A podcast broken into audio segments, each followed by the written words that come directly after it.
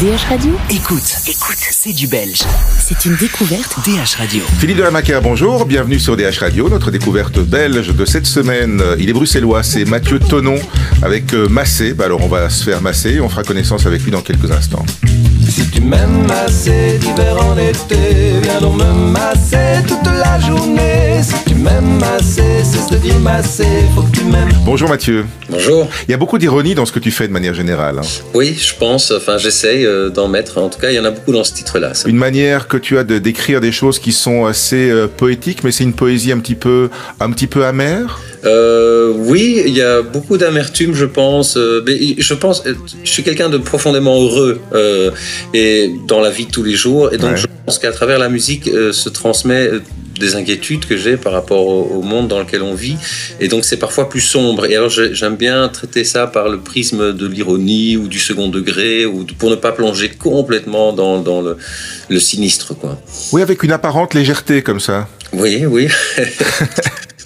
Alors c'est marrant parce que tu es, tu es pianiste, je pense, euh, à, à la base. En tout cas, tu, tu joues du piano. Et Oui. c'est un instrument assez, assez magique aussi parce que il suffit de quelques notes de, de piano, quelques accords bien placés pour que directement il y ait une émotion qui passe. si vous le dites. C'est ce que j'ai ressenti en tout cas.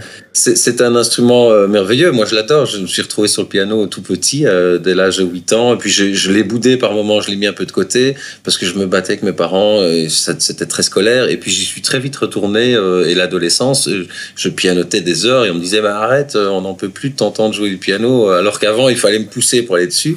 Quand j'ai commencé moi-même à faire les petits accords, à chipoter autour des musiques des autres et à faire mes premières chansons, oui, oui, comme tu dis, quelques accords, très vite, on peut retrouver une certaine mélancolie, et alors il n'y a plus qu'à poser une voix dessus et trouver les, les mots qu'on estime justes et, et en avant. Ouais. Tu, tu te définis d'abord comme un musicien ou d'abord comme un auteur? Euh, C'est une bonne question. Euh, je dirais quand même davantage, d'abord comme un musicien, bien que euh, avec les années, je, travaille moins mon instrument. Je suis plus devenu un créateur de chansons.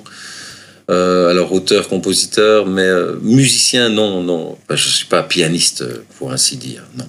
Ouais, bah tu étudiais le piano quand même. T'as fait, t'as fait le solfège et tout. Je veux dire, c'est. Non, non, non, jamais, j'ai jamais fait le solfège. Ah, J'ai- j'ai- non, non, non, non, j'ai eu des, des cours particuliers de 8 à 13 ans et puis j'ai fait deux années au Jazz Studio Anvers où là j'ai appris énormément. Et ça, c'était euh, à 20 ans. Eh ben, c'est marrant parce que j'allais te demander justement si euh, dans les différents univers que tu explores, si le fil conducteur c'était pas le jazz justement, parce que j'ai ressenti ça aussi euh, en, en écoutant euh, en écoutant plusieurs de, de tes morceaux euh, du, du dernier album donc euh, qui porte un, nom assez euh, spécial, hein, c'est le, le silence des alouettes. Euh, le jazz, oui, alors le jazz, ça a énormément marqué euh, mon apprentissage musical, mais vraiment énormément, mais très tardivement, curieusement. Donc vraiment autour de 19-20 ans, quand j'étais au Jazz Studio, tout le monde connaît le jazz, mais là j'ai plongé dedans au début avec un peu de, de prudence, et puis j'ai trouvé ça absolument fantastique. Et euh, mais je ne suis pas devenu un jazzman euh, ni un, un classiqueux, donc je suis resté assez fidèle à la chanson, à l'idée de, de faire de la chanson.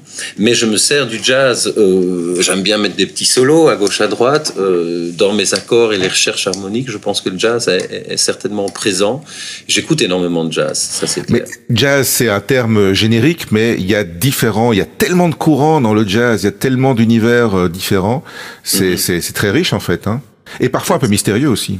Oui, oui, oui, complètement. Mais bon, les, grands principes du jazz, c'est de l'improvisation, du, spontané. Euh, bon, bah ça, il y en a. L'improvisation, il y en a dans, dans les parties solo, mais sinon, c'est pas spontané. Mes chansons sont bien écrites, sont bien cadrées, c'est bien réfléchi. Donc, euh, euh, mais le jazz, c'est une musique d'une richesse incroyable, inouïe, qui, qui, nous- qui, qui a une belle histoire en plus, qui est une musique de révolte au départ. Euh, si on remonte dans ses racines, on remonte sans doute dans les champs de coton euh, aux États-Unis, où se rencontrent deux grandes cultures, l'africaine, l'européenne, et ça donne le jazz, le blues. Puis c'est devenu un peu élitiste, et puis ça se, ça se remélange avec d'autres choses aujourd'hui. Ça a une nouvelle jeunesse quelque part. Oui, tout à fait. Euh, alors élitiste, euh, quoi, à l'époque du bebop ou quoi ou- Ouais, tout ça, oui, où il fallait quand même être fort initié pour, euh, pour Ah comprendre. oui, oui, ça, mais ça, ça existe encore de nos jours. Il y a des jazzmen très pointus qui font une musique parfois un peu intellectualisante, qui est un peu difficile d'approche. Et puis il y a du jazz beaucoup plus. Moi, j'aime beaucoup cette chanteuse. euh, évidemment, je vais pas retomber sur son nom maintenant, mais qui fait un jazz suave, mais suave dans le bon sens. Euh, comment ça Mélodie Gardot. Mélodie Gardot, oui. Très très beau, c'est très touchant, c'est très épuré, elle a une voix incroyable. Bah, ça reste du jazz, mais c'est du jazz qu'on pourrait dire easy listening si on veut. Mais bon, ça c'est alors c'est très subjectif hein, les goûts, les couleurs. Alors le silence des alouettes, pourquoi le silence des alouettes? Euh, C'est un album. Quel titre de ton deuxième album qui est sorti il y a un an hein, Comme ça on replante un peu le décor. Tout à fait. Il est sorti il y a un an et donc cette année était un peu compliquée, je suis toujours en train de travailler dessus. Euh, le silence des alouettes, euh, c'est un titre que je trouve d'abord euh, assez poétique, ouais. puis très évocateur parce que euh, j'ai été très marqué par la lecture de plusieurs ouvrages, dont celui de Pablo Servigne qui s'appelle, euh, qui traite de l'effondrement de nos sociétés euh, occidentales euh, capitalistes et d'un système qui, qui touche vraisemblablement à sa fin et qui entraîne avec lui pas mal de euh, dégâts, euh, dont euh, notamment la disparition des oiseaux, des insectes dans les champs qui sont pulvérisés de pesticides. Enfin bon, je, tout le monde Ouais. connaît ces, ces discours. Mhm. Les alouettes, c'est prouvé, dans nos pays, ont drastiquement, pas disparu, mais diminué. Euh, au point tel qu'elles vont peut-être disparaître. Et donc il y a une biodiversité qui a chuté de manière drastique depuis, euh, quelques, depuis une vingtaine, trentaine d'années. Et donc voilà, les alouettes, moi, tout petit, je m'en souviens, je, les entendais dans les champs chanter. Le, chant des oiseaux, le chant de la nature, je trouve c'est assez magnifique. Et, c'est d'une tristesse très profonde qu'on doit se rendre compte que ces choses-là disparaissent pour avoir plutôt le chant des moteurs et des camions à la place. Euh, donc voilà, le chant des alouettes, euh, le silence des alouettes. Je trouvais ça à la fois poétique pour ne pas de nouveau tomber dans quelque chose de trop dur et trop sinistre, euh, qui invitait peut-être au, au- en- à l'écoute. On se dit tiens, pourquoi le silence des alouettes? Alors ça, Ouais. c'est la raison principale. Alors j'ai un morceau éponyme qui ouvre l'album, qui est un morceau instrumental et que j'ai appelé le silence des alouettes, où il y a juste du piano et quelques chants.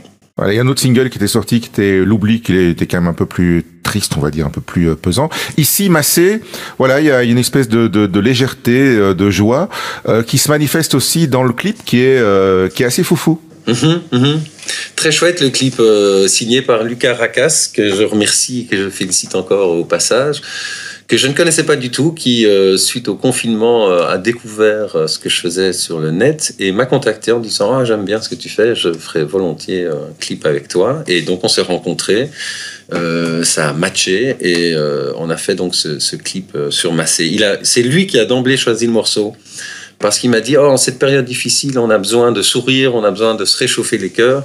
Et j'aime bien ta chanson Massé qui invite euh, au contact physique alors qu'on est justement privé de ça en ce moment Euh, et, qui, et, avec l'ironie malgré tout qui traite de ce sujet de l'effondrement mais avec de l'ironie donc il y a quelqu'un qui veut se faire masser et l'autre qui dit bah, écoute j'ai pas le temps j'ai tellement de choses à penser tout s'écroule les océans sont remplis de plastique et donc tout ça se fait sur un petit ton euh, voilà, d'humour, euh, de second degré. Avec, c'est vrai qu'on m'a souvent dit que ça faisait penser à cette chanson euh, Qui c'est ça, qui c'est ce mien, qui c'est Ouais. J'ai oublié le. le- le Et, et le clip un peu à, à Sledgehammer de, de Peter Ouais. Gabriel. Alors j'adore, euh, j'adore ce clip-là et c'est vrai que euh, je suis très, très, très content de la référence. Ouais. Euh, et, et alors, ce qui est euh, assez marrant aussi, c'est que finalement, on sait que ce confinement, on sait que l'année qui est en train de se terminer, là, qui s'est terminée euh, au moment où on va entendre cette interview, euh, a été très dur, particulièrement pour le milieu artistique, hein, pour d'autres professions aussi, mais le milieu artistique dans son ensemble, parce que il est à l'arrêt depuis depuis mars dernier, à peu de choses près.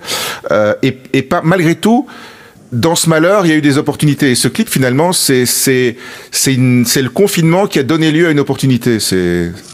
C'est aussi un peu ironique. Ouais, c'est un peu ironique et puis bon, heureusement que dans les des moments durs, il y a quand même des petits moments euh, sympas. Euh, C'est la résilience de l'artiste. euh, peut-être. La suite de tes aventures? La suite de mes aventures, ben, c'est surtout la reprise des concerts, j'espère, euh, des... Ah, je sais pas, on ne sait pas, on n'ose plus se prononcer en cette période, mais je pense que dès mars, on est déjà en train de rediscuter avec Paris. C'est bon, on va on va se faire vacciner là et on va pouvoir y aller maintenant. On va pouvoir retourner au concert. mais moi, je, je souhaite en tout cas, en effet, que, que tout ça se calme et qu'on retrouve beaucoup de- d'entraide. et je pense que la culture, c'est hyper important. Moi, selon moi, c'est essentiel. Je pense la réflexion, la culture, aller au théâtre, aller au cinéma, aller écouter des concerts, se voir entre nous. Et être privé de ça, ça rend l'humanité fort triste.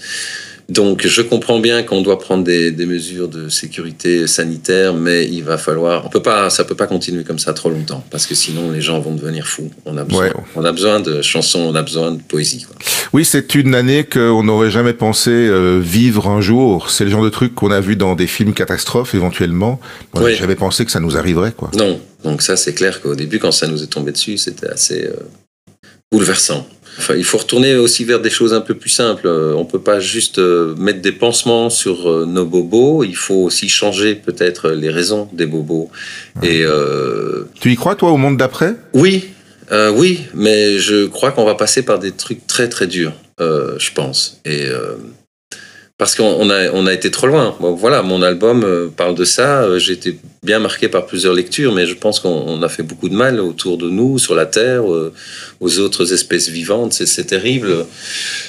Et on se prend un peu pour des dieux et ça va un peu nous retomber dans la tronche. Ça, ça j'y crois. Mais je pense que, j'espère vraiment que nos enfants et les enfants de nos enfants vont pouvoir construire un monde plus ouvert, sans doute plus résilient, plus euh, plus à l'écoute et en harmonie du reste de la nature.